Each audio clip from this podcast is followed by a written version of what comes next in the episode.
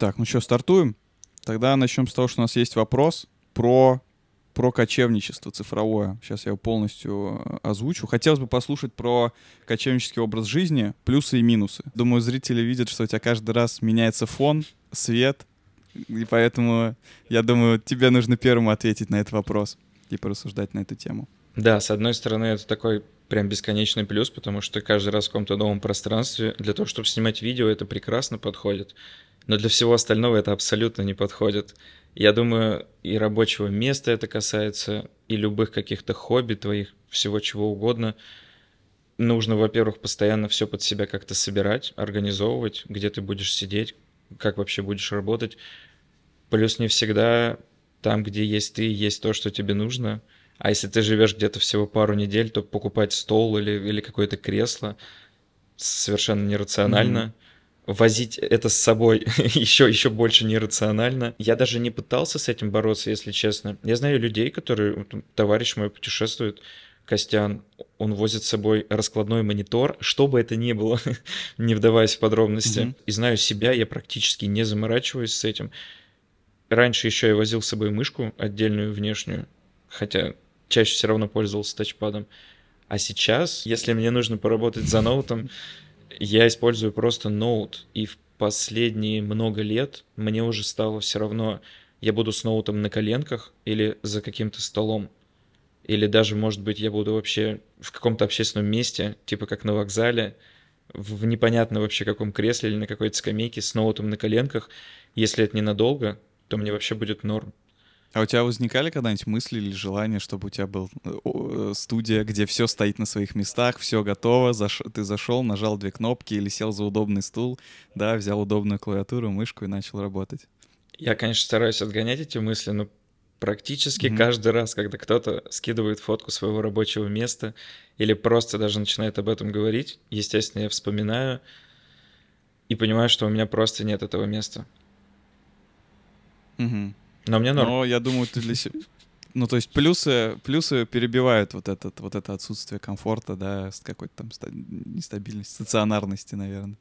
Да, я даже вот эту историю рассказывал уже раза три в разных местах, что там в первый год путешествий путешествия настолько сильно были необходимы прям.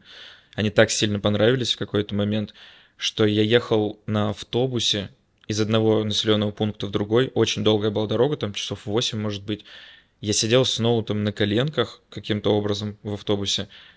Я работал, я открывал какую-то задачу, когда был интернет, когда мы проезжали какой-то маленький город по пути, пока ловился мобильный интернет, я открывал задачу, читал описание, пулил какой-то код, если он нужен. Пока не было интернета, я сидел кодил, и потом, когда интернет появлялся, я пушил что-то в удаленную репу, передвигал задачу и брал следующую. Вот так у меня рабочий день прошел. И да, конечно, там местами было неудобно, нужно было подождать интернет, но в целом все получилось. Угу. Окей, ну, я могу поделиться своим. Я не могу назвать себя ярым путешественником или цифровым кочевником, но больше чем полгода я уже несколько лет не живу на одном месте, да, иногда там каждую неделю меняю, иногда месяц. Э, там, иногда полгода. Вот единственный самый большой срок — это я год э, жил в Москве. Но я вожу с собой клавиатуру, я вожу с собой мышку и, ну, и ноут. В целом все, больше я с собой ничего не таскаю. Но э, вот наличие рабочего места, оно меня... Я не настолько спокоен к нему, как ты, потому что, например, я не могу сидеть на обычном стуле, например, да, вот, ну, кухонный, вот ты там заехал в квартиру, и там из стульев есть кухонный. Ну, я, я просто начинаю умирать, у меня там отваливаются все части позвоночника, вот. И я, наверное, за там 3-4 года работы удаленно купил стульев 5-6, потому что я в каждую квартиру покупаю стул, и я либо его просто там, ну, кстати, мне кажется, даже больше, и я их, типа, либо продаю, э, перед выездом, да, либо отдаю, если это там могу кому отдать, либо оставляю на квартире, вот. Э, пару раз так было со столами. Я покупал столы, наверное, тоже раза 3-4. Стул, стол э, хочется. А вот клава-мышка, я в какой-то момент и без этого ездил, ноут вообще вполне хватает. То есть даже сейчас у меня есть отдельный кабинет, да, целая комната под это, но я э, очень часто беру ноутбук, иду там в другую комнату и просто сижу с ноутбуком и работаю, да, без мышек, без всего. Я думаю, это вообще не проблема. Очень хороший вопрос. Мне его самому не один раз задавали э, коллеги, друзья, родственники А вообще, это отдых или работа? Если ты э, живешь в другой стране, городе каждые 3-4 месяца. Да? О, у меня просто каким-то чудесным, волшебным образом уже сложился ответ на этот вопрос. Штука в том, что это очень легко попробовать, если если уже есть удаленная работа, не обязательно же прям путешествовать. Вот ты сейчас сказал те же самые проблемы, с разницей в том, что если у тебя прям большой какой-то большой промежуток времени в одном месте, то ты можешь туда купить стол. Но все равно это те же самые заморочки. Соответственно, чтобы попробовать, самый простой вариант, если удаленная работа уже есть, это просто взять и поработать не на своем рабочем месте. Вы сами можете придумать какой угодно другой вариант. Это может быть какое-то кафе, это может быть коворкинг. Я не знаю, можно съездить в соседний город на один день, переночевать в отеле и поработать в отеле, например. Просто в обычной в обычной комнате обычного отеля. Пока вы будете туда ехать, можно как раз попробовать поработать в поезде или в самолете, смотря как добираться. Сложно сказать, это больше отдых или работа. Такой же, да, был вопрос? Угу. Отдыхаешь ли ты по-настоящему, когда вот так часто меняешь локации, или ты все-таки больше минусов приобретаешь и там дискомфорта от того, что ты не, ну, не можешь где-то осесть на одном месте? Конечно, это больше отдых. Особенно в последние пару лет то нужно попробовать самому. Это сильно зависит от того, что тебе нужно, в каком формате и какие у тебя приоритеты, конечно же. Как только что сказали, чтобы попробовать, не обязательно куда-то уезжать из страны. Можно попробовать даже в своем городе если бы тебе это при приносило больше дискомфорта, чем комфортно, да, или если ты больше от этого уставал, чем отдыхал, ну, вряд ли бы ты путешествовал. То есть здесь, да, вопрос, на, на вопрос можно не отвечать. Я думаю, люди разные, у каждого свои зоны комфорта, поэтому кому-то кайф, например, каждый полгода будет менять, да, а кто-то будет готов каждый день менять новые локации, ему в целом будет пофиг, он будет кайфовать от этого. Вот. По себе тоже могу сказать, что жить больше там полгода, наверное, в одном месте — ну, начинает, ну, скучно. То есть, когда ты понимаешь, что у тебя есть возможность, да, менять эту локацию почаще, э, это прикольно. Ну, то есть, это точно отдых, вот эта смена локации, она как-то в тебя новую энергию заряжает, там, пойти погулять где-то по-новому, что-то там новых людей послушать и так далее и тому подобное. Прикольно. Э, особенно, когда эта возможность есть, да, там, как удаленного сотрудника, когда у тебя есть этот вопрос, э, возможность есть, надо попробовать. Вот, мне нравится. Но мне не нравится, например, там, неделя вот, неделя, ну, мне не нравится. Или месяц, наверное, месяц уже тоже не очень комфортно. А вот месяца 3-4, полгода, это, наверное, самый кайф. Вот примерно с такой периодичностью менять место локации. Угу. Я думаю, тебе подходит такой формат, потому что, в принципе, ты тоже уже не зависишь от рабочего места. Оно тебе не нужно что-то суперспецифическое, но какие-то моменты тебе все равно хотелось бы обустроить. То есть получается такой средний вариант. Ты готов постоянно работать в разных местах, но тебе надо туда немного чего-то своего добавить.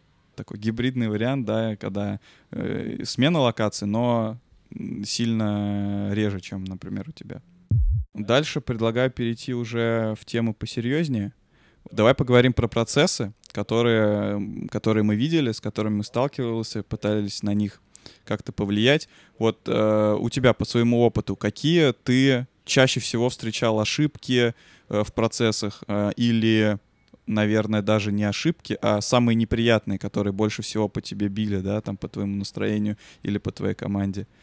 Я думаю, самое неприятное в процессах — это их отсутствие. Ну смотри, а есть такая теория в целом, что чем есть такой термин типа взрослость команды, да, чем она там сплоченнее, больше работает, э, чем она менее взрослая, так скажем, тем ей нужно больше процессов. То есть, когда набирается новая команда, их просто обворачивают процессами на каждый чих и пук. А чем команда взрослее, да, а если это там три энтузиаста, да, которые друг друга понимают с полуслова, им вообще не нужны процессы.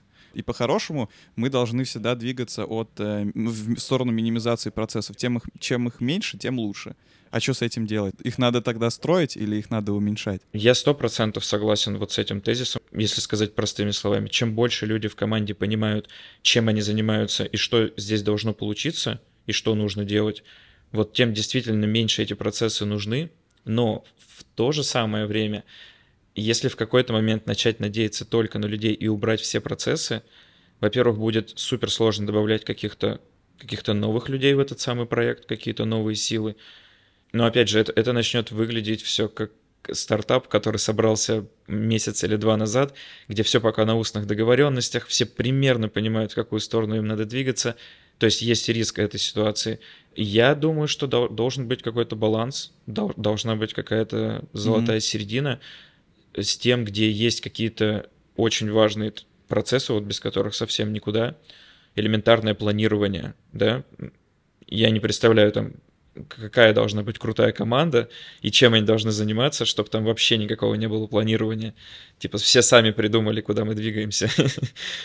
Э, но и при этом, когда начинаются процессы ради процессов, когда кто-то прочитал пару книжек по Scrum Agile и сейчас тут хочет все применить, просто обмазать, обмазать всех этими процессами, начинается, конечно, душнилово, и люди либо тратят половину времени не на работу, а на поддержку процессов, либо просто уходят с таких мест. Угу.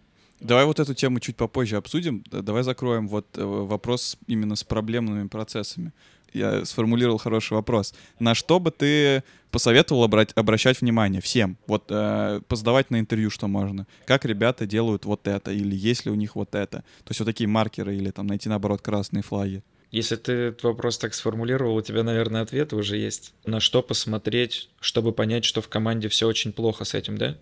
Беда с процессами. Ну да, да. Ну или вообще, может, э, сделать вывод вообще обо всей команде, да, там, если они не делают вот это, значит, они вообще не очень, и туда не стоит идти, например. Я бы точно узнал про какое-то планирование, неважно вообще в каком формате. Я бы, спроси, я бы не, не спросил, есть оно или нет, я бы спросил, как оно происходит в двух словах. Я думаю, от этого mm-hmm. я бы мог очень многое понять, насколько вообще компания понимает, что происходит, насколько далеко она смотрит, ну, вот такие подобные какие-то вещи. Я бы сто процентов спросил про что-то, что похоже на one-to-one или вообще какие-то лю- любые другие разговоры по поводу того, как чувствует себя команда. Я бы точно спросил о том, как появляются новые задачи и как они оказываются у разработчиков. Это, mm-hmm. это, конечно, какой-то уже чит, наверное, да, потому что одним вопросом тут убиваешь сразу много.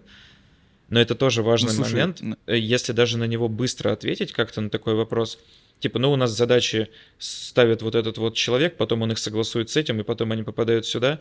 Все, от этого очень много становится понятно. Ты даже можешь вычислить, сколько примерно людей в команде и какие роли заняты или нет. Да, и это, наверное, самый популярный вопрос, ну, по крайней мере, по моему опыту, да, когда там переходит, я, я, говорю, все, теперь я передаю микрофон тебе, э, задавай мне вопросы, да, что тебя интересует. И, наверное, самый популярный вопрос, если мы уберем там какие-нибудь, типа, есть ли индексация, да, еще более попсовые, а вот именно о команде, это а как э, задача попадает вам в работу, да, от, mm-hmm. Как вам ставятся задачи, как ставятся задачи разработчикам. Поэтому да. Я с этого вопроса можно еще узнать, например, про то, как часто бывают изменения, да, кто, кто, их, кто их приносит и так далее и тому подобное. Хороший вопрос. Второй по популярности вопрос, это именно про процессы, да, это «А есть ли у вас код-ревью?» Вот прям каждый второй человек спрашивает этот вопрос. Э, я э, раньше говорил, ну просто да, идем дальше, а сейчас мне иногда интересно, когда у меня есть настроение, я спрашиваю, да, есть, а у, а у вас не было? Ну типа где-то до сих пор есть, что нету, да. Я, я знаю, что есть адепты того, что код-ревью это плохо, но в каком-то виде оно в любом случае должно быть. Угу. Вот. То есть такой вопрос сейчас. Но он чисто технический. А что, Окей. что а говорят а давай... адепты, которые против? Мне интересно тут. Ой, э, а много что говорят. Э, есть разные лагеря, да. Я вот, например, э, лично знаком с одним программистом на плюсах. Он пишет, по-моему, компьютерное зрение. Вот. И он говорит, а зачем? Зачем мне код-ревью? Разве кто-то сможет оценить мой код лучше, чем я? Ну, вот так вот.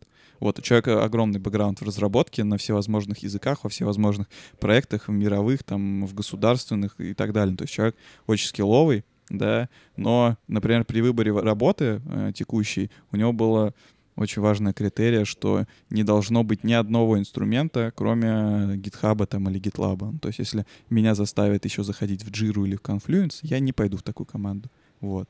Если они мне не создадут такие условия. Вот. Давай ближе к реальности, код-ревью. Большинство, вот сейчас э, я слышу, часто топят за это, что э, ну, я в целом согласен, что код-ревью в основном э, должен делать там ESLint Prettier евич, да, что мы должны настолько наш код-стайл автоматизировать, что все вопросы по код-стайлу забирает на себя, э, соответственно, сам линтер, да, который гоняет до того, как я посмотрел код.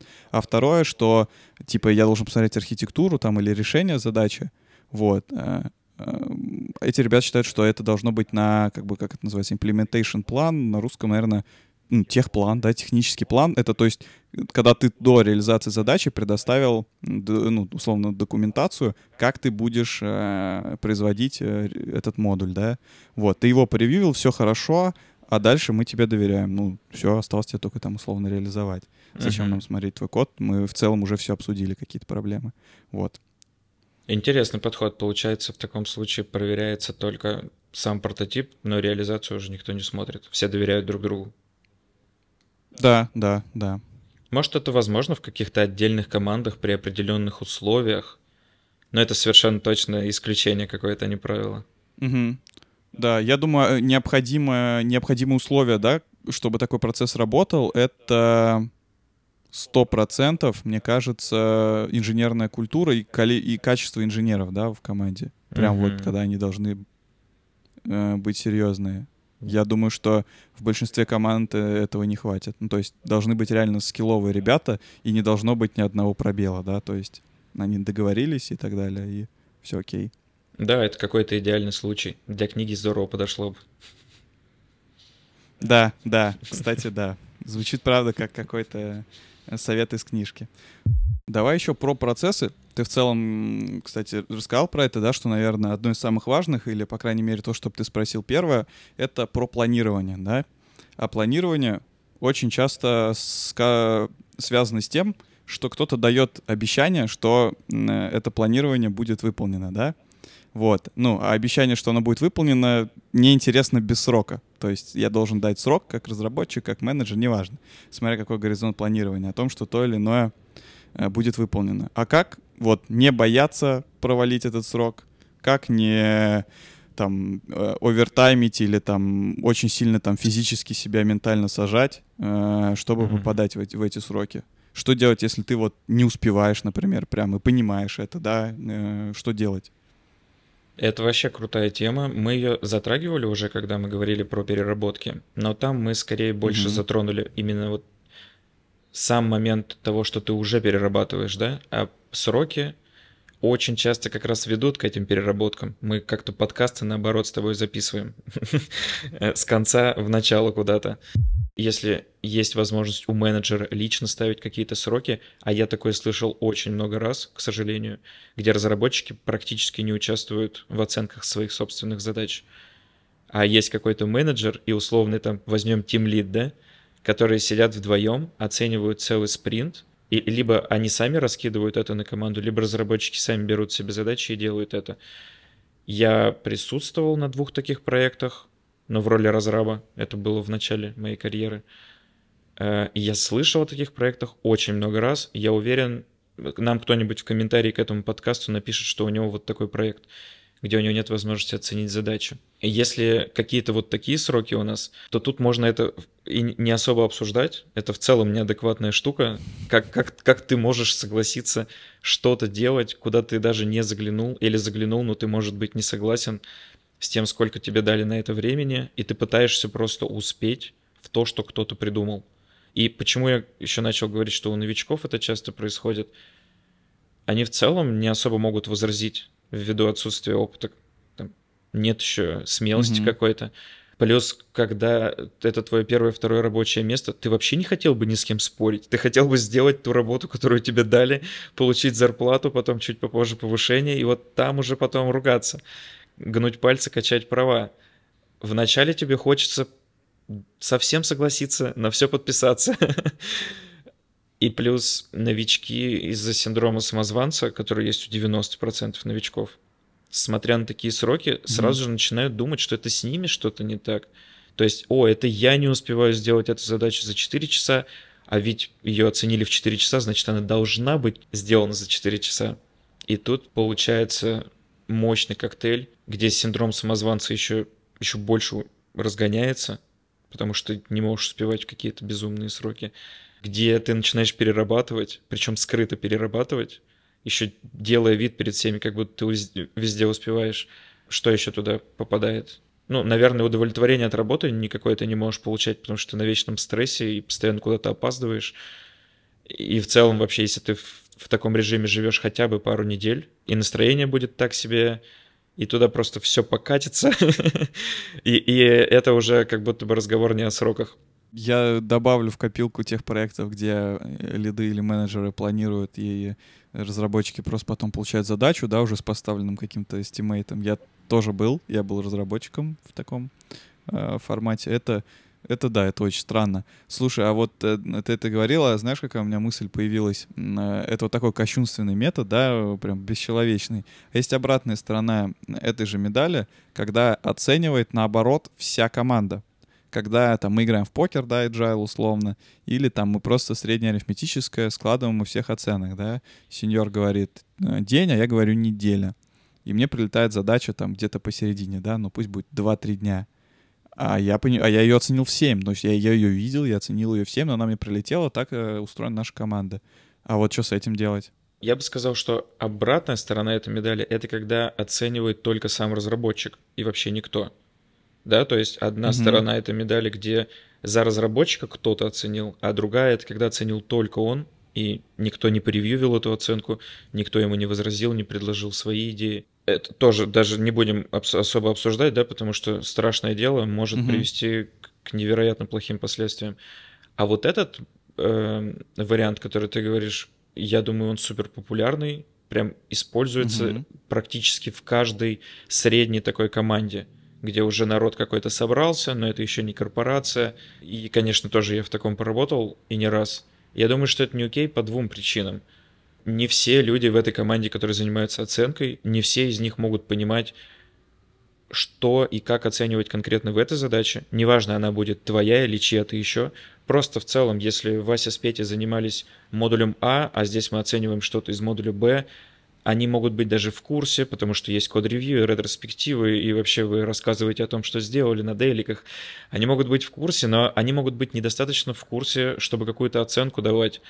А на таком мероприятии, как покер, э, приходится давать какую-то свою оценку чаще uh-huh, всего. Uh-huh. Особенно если ты тоже разработчик, и все, естественно, смотрят на тебя и ждут, как ты там что оценишь.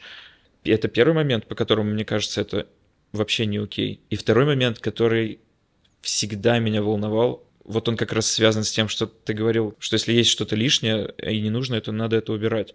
Мне было неясно, зачем 8 человек, к примеру, оценивают какую-то одну задачу, может быть, простую одного разработчика, почему это не могут сделать двое или трое, которые максимально в теме и сделают это вообще ничуть не хуже, но мы не потратим время пяти человек не умножим это на стоимость их часа и не прибавим это все к расходам. Зачем этим заниматься? Почему мне нужно выслушать целых 8 мнений, чтобы убедиться, что мы нашли какое-то среднеарифметическое и правду какую-то? Может быть, двух-трех человек хватит? Угу. Смотри, пару но, да, э, в agile покере, ну так скажем, да, правильном, ты можешь э, скипнуть э, оценку, да, ты можешь сказать, я не знаю, типа, э, mm-hmm. я не знаю, и нажать там, я не знаю. Это первое. Второе, это э, ты вот подчеркнул это как минус, да, что мы одну задачу все обсуждают, я могу и не знать, как ее делать.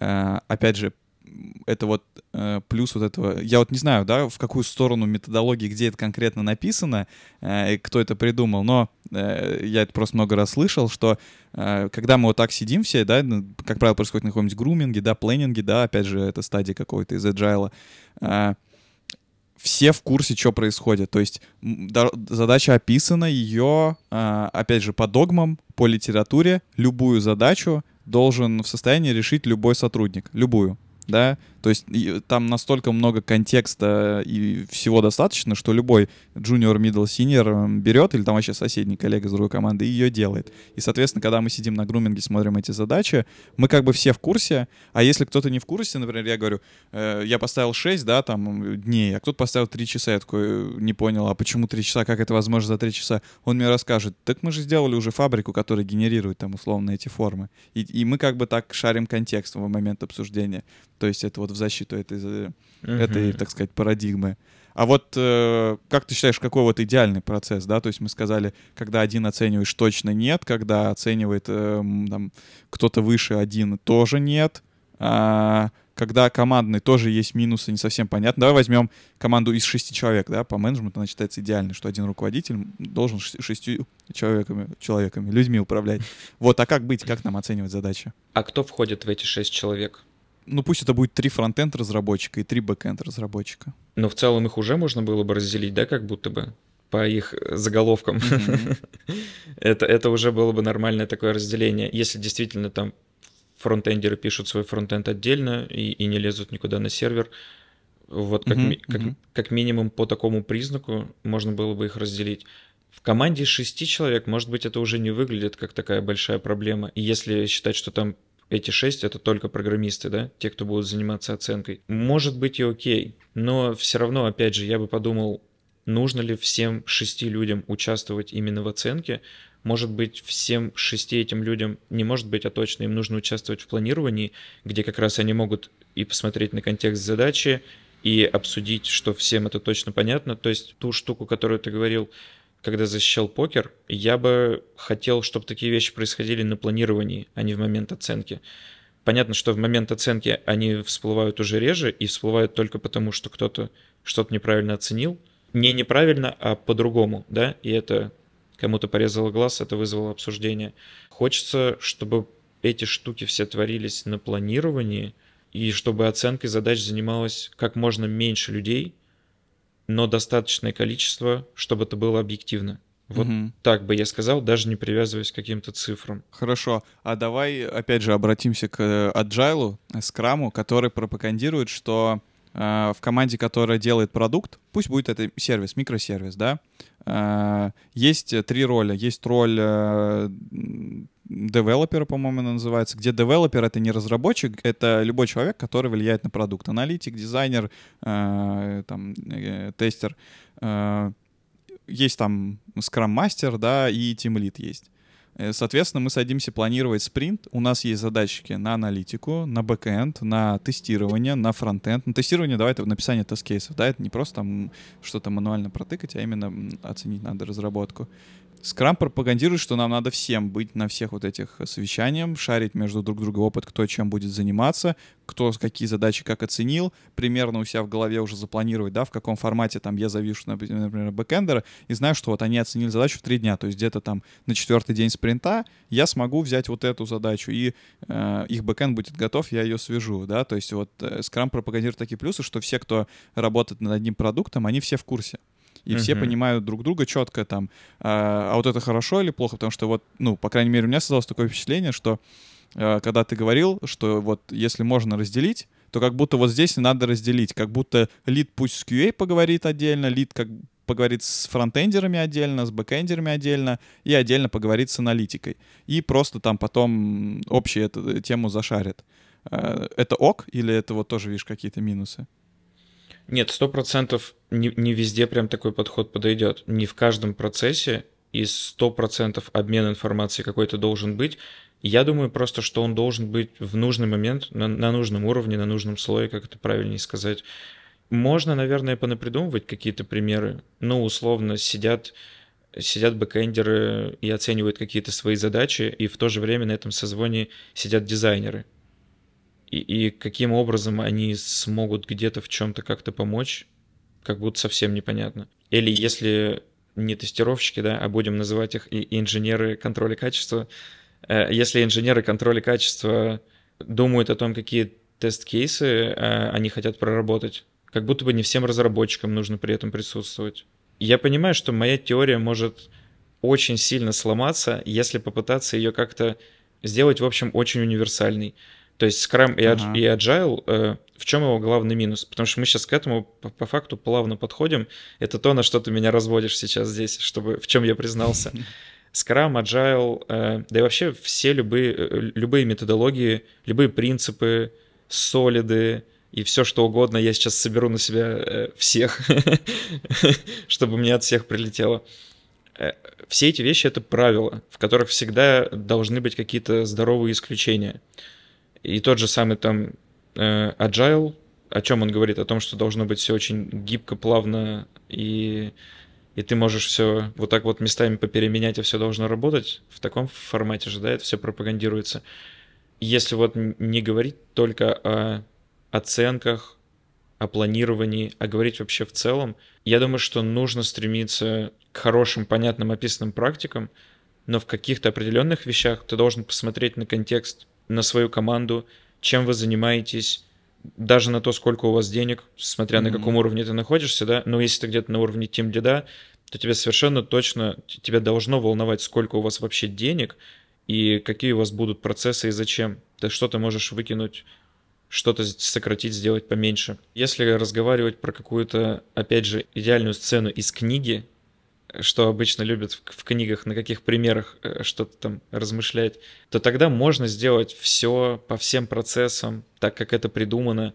Всегда есть только два вопроса. Где взять этих людей-роботов, которые выполнят каждый шаг абсолютно так, как тебе надо, как это, как это было придумано в книге автором? И второе, где взять такое бесконечное количество денег, чтобы все это обслужить, и, и, и при этом быть уверенным, что ты, потратив деньги на это, точно не сэкономил в каком-то важном месте. Но это я в целом себе соломы настелил. Может, на это, не только на этот вопрос, а на будущее. Если вернуться к этому mm-hmm. вопросу, если говорить конкретно опять про планирование, про сроки, я все еще думаю, что должно быть какое-то разделение. Не должна точно прям вся команда сидеть этим заниматься.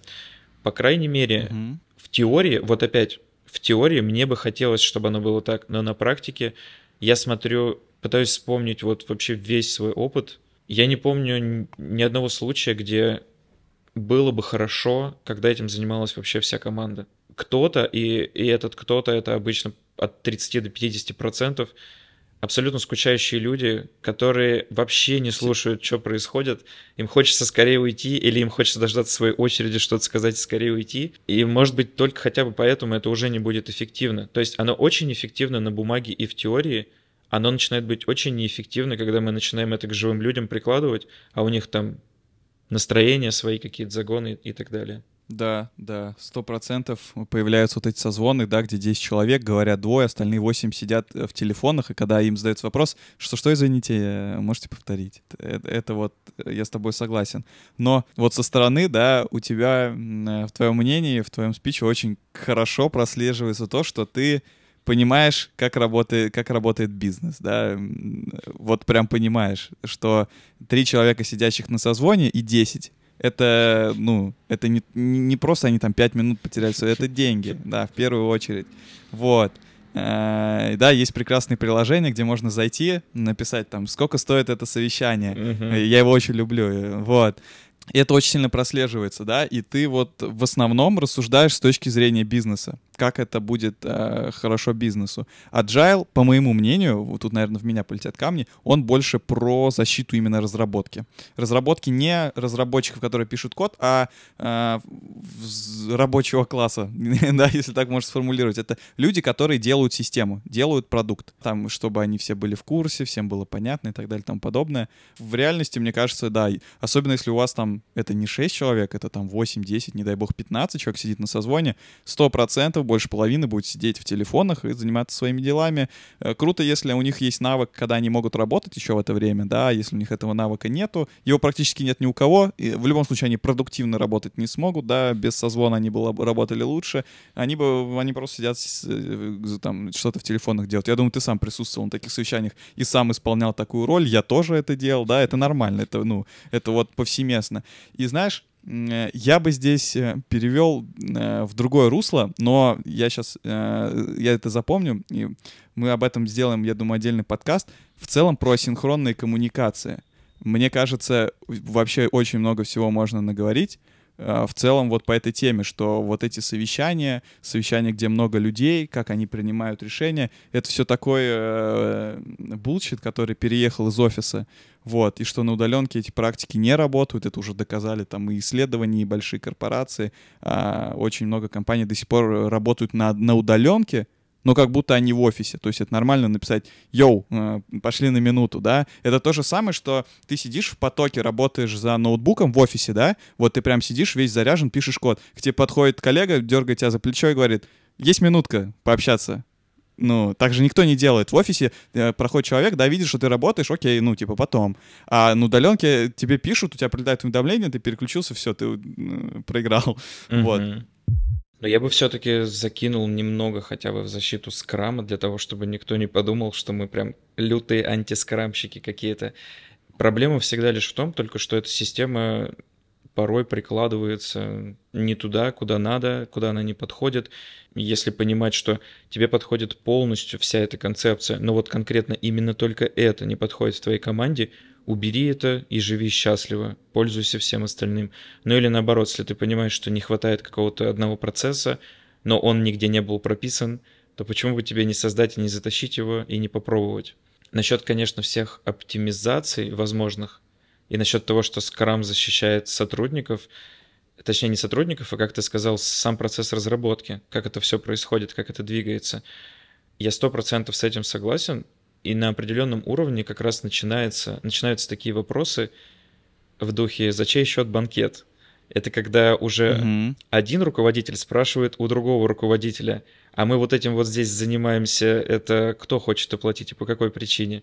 Я с этим пару раз сталкивался, где я был в роли того, кому задавали вопрос, за чей счет банкет, и, если честно, у меня не было особо ответов, за чей счет и почему.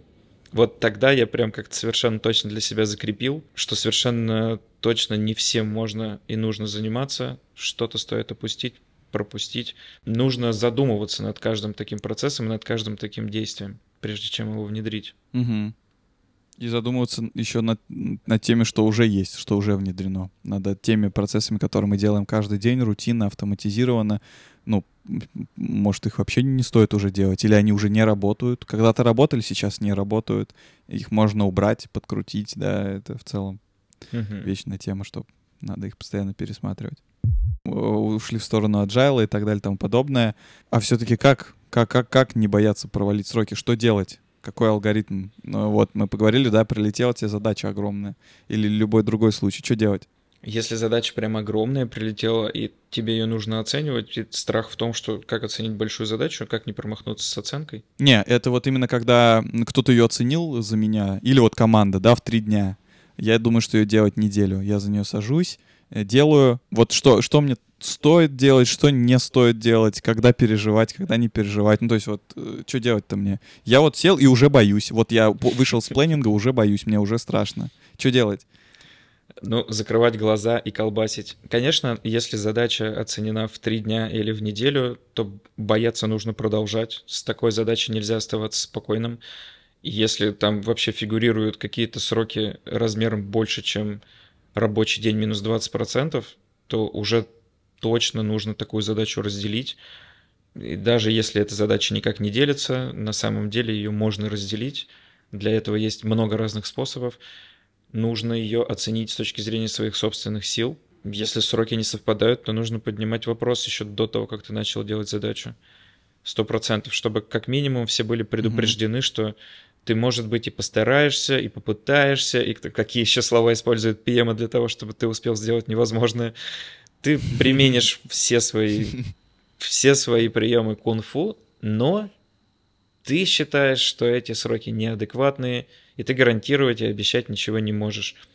В таком случае ты не просто перестаешь бояться, но также ты показываешь бизнесу свою экспертизу в части того, что ты не готов заниматься какими-то авантюрами. если ты понимаешь, что это не будет так, как это планируется, то ты обязан заранее предупредить, рассказать, почему это так, если есть возможность еще и подсказать какие-то возможные решения. По одной только причине мы всегда чего-то боимся от неизвестности, от неуверенности того, что mm-hmm. что-то там может как-то получиться. Соответственно, у нас у программистов есть два прекрасных инструмента. Первый это декомпозиция, когда мы любое большое превращаем в до нужного нам размера маленькое, а маленькое уже не такое страшное, как большое. Ну и второй инструмент, он самый крутой — это задавать вопросы, если что-то тебе непонятно или с чем-то ты не согласен. Ну да, я в целом согласен. Я в целом согласен. Давай перейдем к вопросам, которые нам писали в чате. Я взял из э, ютубовских, да, и из страда чата. То есть О, вы круто. можете писать где угодно, мы найдем, мы ответим, если вопросы будут крутые. А вопросы крутые. Погнали. Э, здесь достаточно большой вопрос, я его весь прочитаю. Егор часто упоминает это суровое слово «инженер», но есть такой мем, стереотип, что во фронте люди формочки делают и кнопочки красят. Тогда как мне стать инженером? Что означает слово инженер вообще в контексте фронтенда? Сам, когда начинал учебу, мечтал стать инженером и работать над сложными задачами. Но как тогда не было... Но, но как тогда не было понятно, Э, кто такой инженер во фронте? Как и сейчас, не совсем ясно. Буду очень благодарен разбору этой темы. Ну, то есть первый вопрос, как мне стать инженером, если фронтендеры красят кнопочки? Отвечает Егор. Да, я, я, наверное, попытаюсь на все вообще ответить, да, что, что означает слово инженер, как, как мне стать инженером, да. Давайте так, в IT, да, инженер-инженер, инженер в IT. Давайте я, можно я могу это слово поменять на разработчик, например. Ну, не суть важно. Вот, инженер просто, да, такое грозное слово, и оно у нас в инженерии, у нас в программном обеспечении, обеспечении, э, ну, то есть, когда кто-то говорит инженер, такие, оп, плечи выпрямляют, да, то есть это не, не фронтенд девелопер, это, это software инженер, вот, это серьезная штука. Вот, для меня это человек, который э, меньше всего зависит от прикладного мастерства, да, то есть от прикладных инструментов, и очень силен э, в, в, в, целом, в целом в дисциплине, да, как это угодно можно называть, там, в знании основ, фундамента и так далее и тому подобное, да, то есть это это и проектирование, и там алгосы со структурами данными, потому что в целом все это и есть алгосы и структуры данных, да.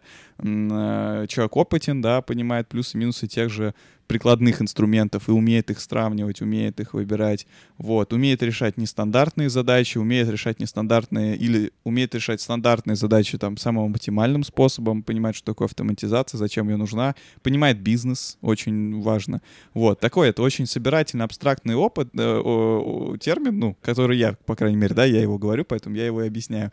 Для меня разработчик, который шаг влево, шаг вправо дел, не может делать задачи, это точно не инженер, не, не каждый сеньор э, для меня инженер. Я вот описал то, что я вот вкладываю слово инженер. Это когда я человеку могу скинуть задачку на research, да, и он вернется, например, с хорошим ответом, а, а лучше с двумя, с тремя, и скажет, давай выбирать. Вот у, у такого плюса такие, у этого такие. Или когда к разработчику приходят задачи, бизнес, да, э, нам нужно сделать фичу. Э, окей, э, ну, типа, примерно ее неделю делать там, ну, да, там команда оценивает. И э, этот инженер э, начинает задавать вопросы, а зачем она нужна? А может мы ее сделаем по-другому? А может мы ее вообще не будем делать? А давайте сначала АБ-тестирование прогоним. А зачем ее делать именно так? Давайте сделаем MVP за день, выкатим в прот, опять же, там с тем же АБ-тестированием, а потом сядем допиливать на неделю и так далее и тому подобное. То есть задает нужный вопрос. Опять же, это вот э, в сторону понимания вообще бизнеса, что ему реально надо, а что не надо. Вот.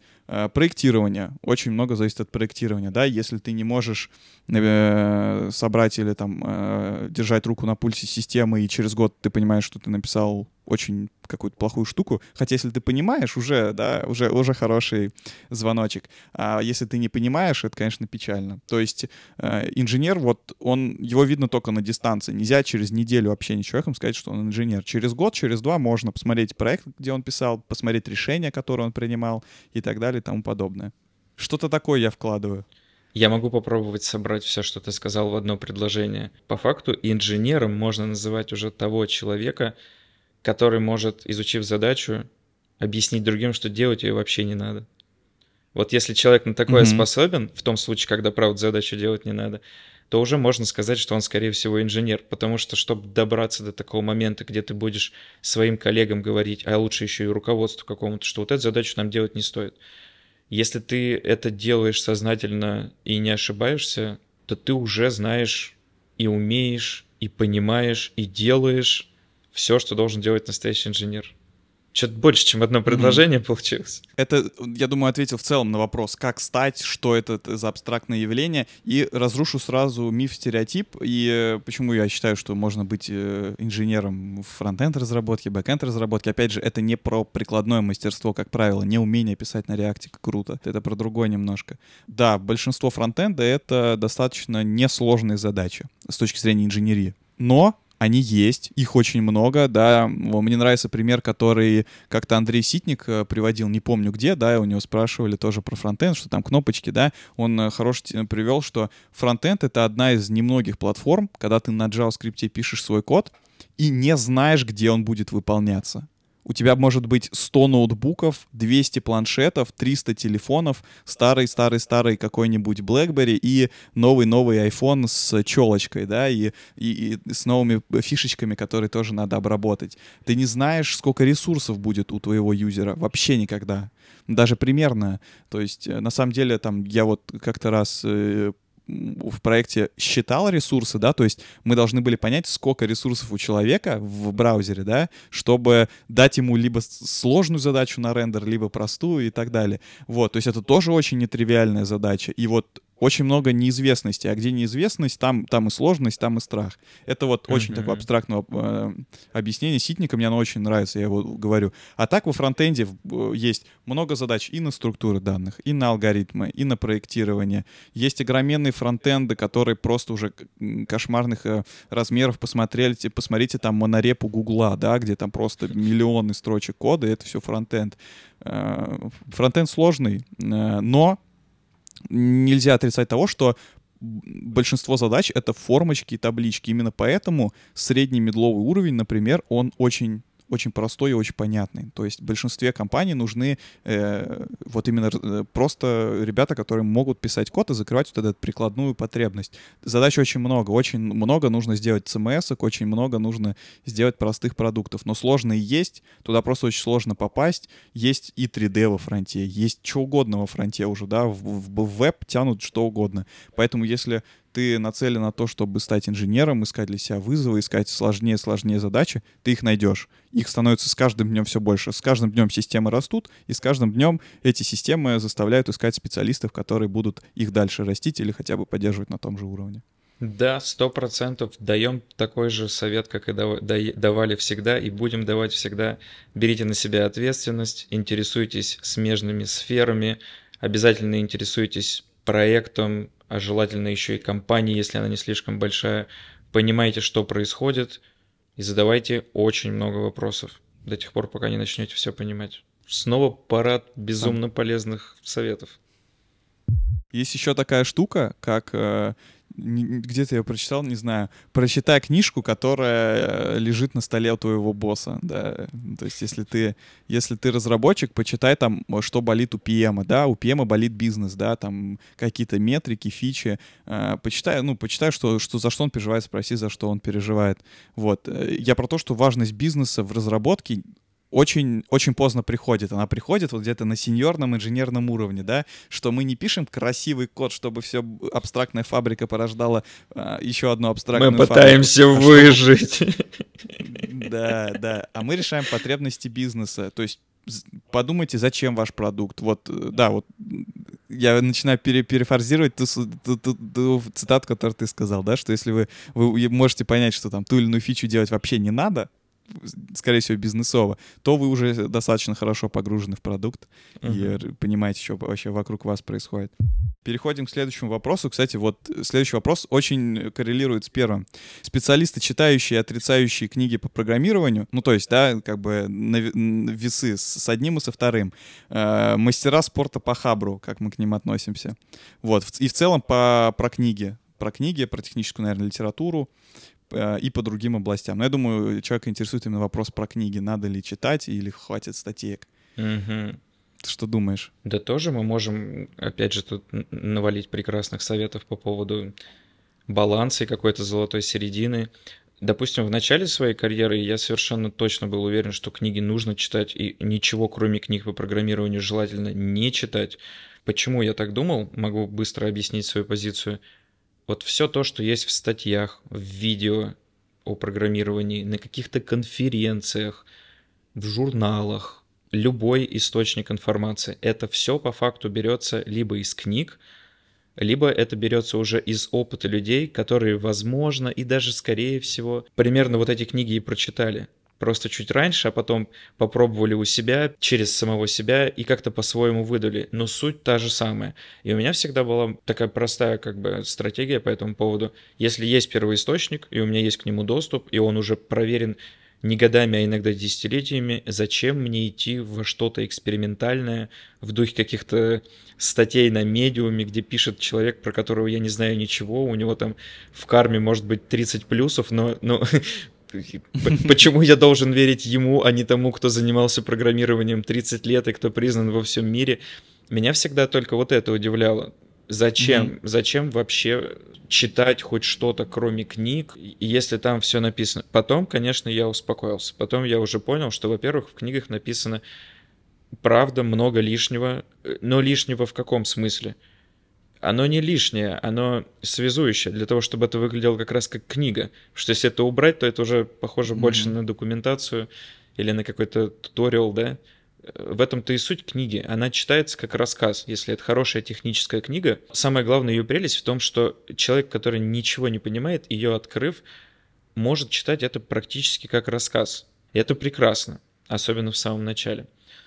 Конечно, если тебе нужно понять, как работает какая-то маленькая штуковина, конкретно вот в чем-то твоем, что-то прикладное, как ты говоришь, какая-то библиотека для твоего фронтенда. Для этого не надо ни писать, ни читать книги, э, это уже оверхед. И вот этим сравнением mm-hmm. я бы в целом и мог бы ответить на такой вопрос. Обязательно стоит прочитать 3-5 фундаментальных, базовых, вот, ну, тех книжек по программированию, которые вы так и так уже знаете понимаете сами, про каких мы говорим авторов. Но дальше, прочитав это все, уж лучше практиковаться, смотреть, как другие люди пишут код, обязательно отдавать свой код на ревью, чтобы другие смотрели, как пишете вы. То есть заниматься уже практической частью этого вопроса. Там что-то еще было про мастера спорта по хабру, да? Да, но это, я понимаю, скорее просто шутка, как мы относимся к мастер спорта по хабру. Ну, типа, что просто все со статьи брать. Или... Не знаю, вот такая, такая фраза у человека. А, а я подумал, что мастер спорта по хабру, это мне сразу показалось, что это тот человек, который на хабре вот как раз имеет какой-то безумно высокий рейтинг и пишет такие статьи, что ага ты уже по умолчанию как бы должен ему поверить. Я понял. Специалисты, читающие, наверное, книги, и отрицающие книги по программированию, и как бы им название «Мастера спорта по хабру». Вот в каком контексте. Ага. Все, тогда, тогда я неправильно это сначала понял давай не будем, я, я, по крайней мере, не буду говорить, кто лучше, а кто хуже. Это странно. Может быть, очень крутой инженер, mm-hmm. который не прочитал ни одной книжки, это вполне возможно. Ничего, ничего удивительного. И точно так же может быть бездарный человек, который ничего не умеет, хотя он за год прочитал все книжки, не знаю, штук 30, но так ничему и не научился. Вот опять же, возвращаясь к началу, я думаю, что 3-5 книг нужно прочитать обязательно, 10-15 по желанию, а дальше вы просто mm-hmm. будете все меньше и меньше находить каких-то идей, которые не встретили до этого, вы будете сталкиваться с тем же самым чем-то, но это будет объясняться другими словами. И стоит ли тратить на это время? Нужен баланс. Угу. Да, так может, может, надо разыграть тогда книжку, раз мы говорим про книжки. Новый год скоро. Это очень неожиданно, но я с этим полностью согласен. А какую книгу мы будем разыгрывать? Давай назовем три. Ты назвал выразительный JavaScript, я назову чистый код и mm-hmm. еще какую-нибудь. И вот пусть человек выберет, который выиграет. Я, я считаю, что это крутые книжки. Да. Может, чистая архитектура? Слушай, а, а давай, правда, возьмем чистую архитектуру, и в зависимости от компетенции человека, который ее выиграет, он выберет либо mm. самую базовую книгу, либо книгу посерьезнее, либо книгу уже по проектированию. Какие будут условия этого конкурса? Не знаю, подписаться, поставить лайк. А, зайти в телеграм-канал Страды, наверное. Да, надо подписаться на телеграм-канал Страда, и кроме этого, чтобы мы понимали, где разыгрывать книгу, нужно оставить обязательно комментарий. Может быть, вообще любой комментарий к этому выпуску, который как-то подходит в тему, и мы разыграем книгу тогда среди всех оставленных комментариев. А подписку на Телеграм тоже проверим. Во, вот это вообще кайф по чтению тоже выскажу свое мнение, да, э, оно очень похоже на твое. И знаешь, я бы привел э, пример, как я считаю, что должно строиться вот это понимание, да, где, где мы статейки читаем, а где мы читаем книги, да. Вот есть интересующая тебя тема, да, и я ее нагуглил, нашел статью на Хабре, да, то есть я же не буду искать прям книгу сразу, да, а вдруг она мне не понравится, там, не про это. Я, как правило, быстренько нахожу какую-то статейку, я ее смотрю и читаю эту статью. И, как правило, в хороших статьях берутся материалы из книжек, из другой литературы, да, и в конце там доп. материал. Если это прям хорошая такая плодотворная статья, там прям будут целые книжки. Это я взял отсюда, это отсюда, это идея отсюда. И вот куда вам хочется погрузиться, вот прям вот копнуть, понять все от и до, ищите эту книжку и читайте. Если вам не хочется, если вам нужно решить прикладную задачу, практически всегда вам хватит статей. Но есть, я вот с тобой согласен, я, наверное, не соглашусь, что надо эти книжки пропускать. Я все-таки считаю, что это must-have. э, вот, на который ты назвал, да, там чистый код, чистая архитектура или там совершенный код, там какой-нибудь, не знаю, ну, ну так, конечно, беспредел, но что-нибудь там по алгосам, структурам данных тоже бы хотелось. Вот, просто чтобы всем говорить на примерно одном языке.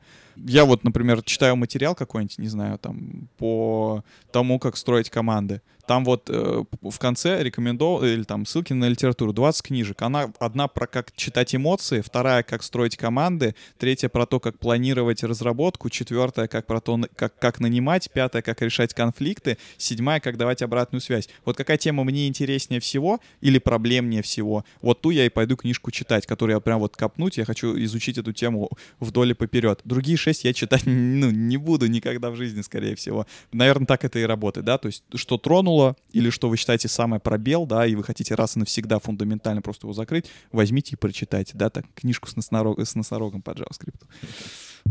Дальше. Такой вопрос. Я, я предвижу на него ответ, но я его задам.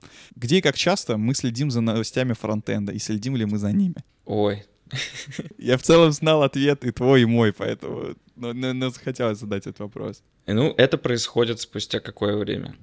Спустя сколько-то лет, сколько-то проектов или спустя сколько-то написанных строк кода? Я вот не понимаю, в какой момент это происходит. Когда ты перестаешь следить за новостями, угу. наверное, что-то в тебе внутри переключается. А когда оно переключится, зависит там от э, самого человека когда mm-hmm. тебе вот это все надоест, или ты устанешь от этого, или перестанешь идти находить в этом смысл, потому что новости, как правило, особенно во фронтенде, это что-то очень прикладное. Новый фреймворк, новая библиотека, новый подход и так далее и тому подобное. Если выйдет что-то вот просто разрывное, да, мы придумали, как писать архитектуру приложений, которое будет всем, вы об этом узнаете, пойдете, почитаете. Целенаправленно за этим бежать не стоит. Поэтому, да, это такой какой-то горячий интерес, который ну, как я вижу, у всех угасает. Либо очень волнами, да, распространяется. Там месяц я читаю кайф, месяц я занимаюсь чем-то другим. Можем ли мы в целом сказать, что ты перестаешь читать новости по фронтенду, прям активно за ними следить, в тот момент, когда ты уже окончательно уверен в своих силах и понимаешь, чем тебе заниматься, как тебе это делать,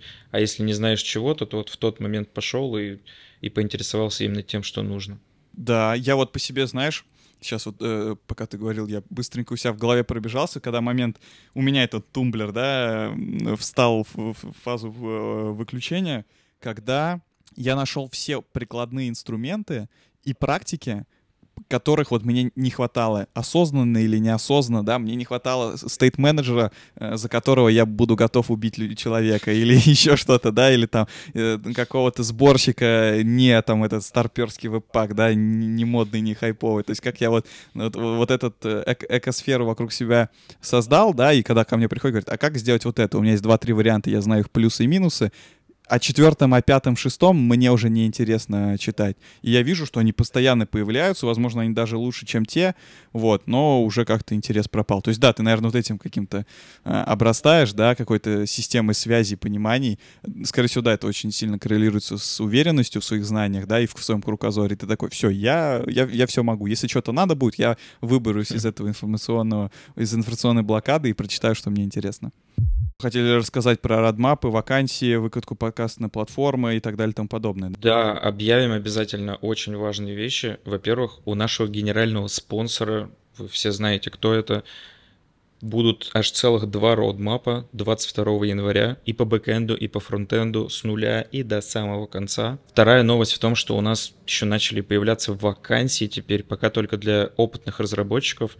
Мы ищем медлов, и подробности этой вакансии будут в телеграм-канале Страды. Обязательно заходите туда, если чувствуете себя медлом или вроде того. Очень интересная штука. Третье, самая главная новость, которая произошла с нашим подкастом. Теперь мы не только на YouTube, а везде. Если где-то нас нет, дайте нам знать, мы появимся и там. Да, все верно. Реклама закончилась. Еще такой вопрос у нас есть. Фуллстек на сегодняшний день и как это было раньше. Разница в ретроспективе с учетом развития фронтенда. Давай о том, как фуллстек на сегодняшний день расскажешь тогда ты. Фуллстек на сегодняшний день — это человек, который вероятнее всего, не знает несколько языков. Это человек, который знает один JavaScript и, вероятнее всего, пишет какой-то BFF, да, Backend for Frontend, или на ноде поддерживает э, сервер, чтобы себе собирать данные, да, в middleware какой-то, или там GraphQL сам себе пишет, а какой-то серьезный большой бэкэнд там какой-нибудь Java стоит. Вот э, я в основном видел такое и слышал про такое. Вот он живой, живее всех живых. И я даже слышал, что бигтехи очень активно себе эти BFF ставят. Люди пишут, да, фронтенды сами себе готовят информацию. Это прикольно. Вот. А в старом понимании, когда человек пишет сразу на двух языках, да, и, и, и серверы веб пишут такое все реже и реже. Вот, наверное, как-то так. Если говорить о том, как это было раньше, я услышал, когда вопрос, подумал, как вообще не засмеяться. Совсем-совсем прям раньше. Я пришел устраиваться в веб-студию, и первым делом меня начали спрашивать про PHP и вообще какие запросы я могу сделать в MySQL, хотя устраивался я на фронтендера. Ну, оно там как-то называлось вроде как веб-разработчик, подразумевалось то, что я буду делать веб-сайты, и нужно было изначально знать PHP, чуть-чуть MySQL, и сам по себе еще JavaScript, ну и верстку, конечно. Так что я бы ответил, что раньше люди были фуллстеками не по желанию, не по выбору, а почти всегда, почти всегда у тебя не было возможности им не быть. Это если прям совсем раньше. И в какой-то момент потом, когда уже мы, мы поняли, что мы на, на клиенте можем творить невероятные чудеса, когда мы поняли, что какие-то приложения мы уже чуть ли не без бэкэнда здесь готовы делать, вполне. Вот я думаю, в тот момент все изменилось и стало так, как ты говоришь. Раньше, mm-hmm. раньше фуллстеки имели куда больше вес, теперь это уже какая-то группа людей. И опять же, это, скорее всего, что-то на JavaScript. Если сейчас мы говорим про full stack, то это, наверное, 80%, что это будет JavaScript на бэкэнде, а еще 20% это какой-нибудь... А, да нет, я бы сказал, давайте скажем, половина это будет JavaScript, а еще наполовину это будет PHP, Go и Python, весьма популярные. Mm-hmm. Причем PHP, наверное, 30%, да. 30%, а Go и Python по 10%. Я бы так сказал. Да, я, да. Я, я нигде не видел этой статистики, я только что ее выдумал. Не знаю, так Самая объективная статистика. Точно, да. Про фуллстеков все. Больше-то про них ничего и не поговорить. Мистические ребята в целом. Нам надо придумать, как нам заканчивать эти подкасты. Начинаем мы без вступления, и это как будто бы в целом окей, но в конце мы так резко уходим.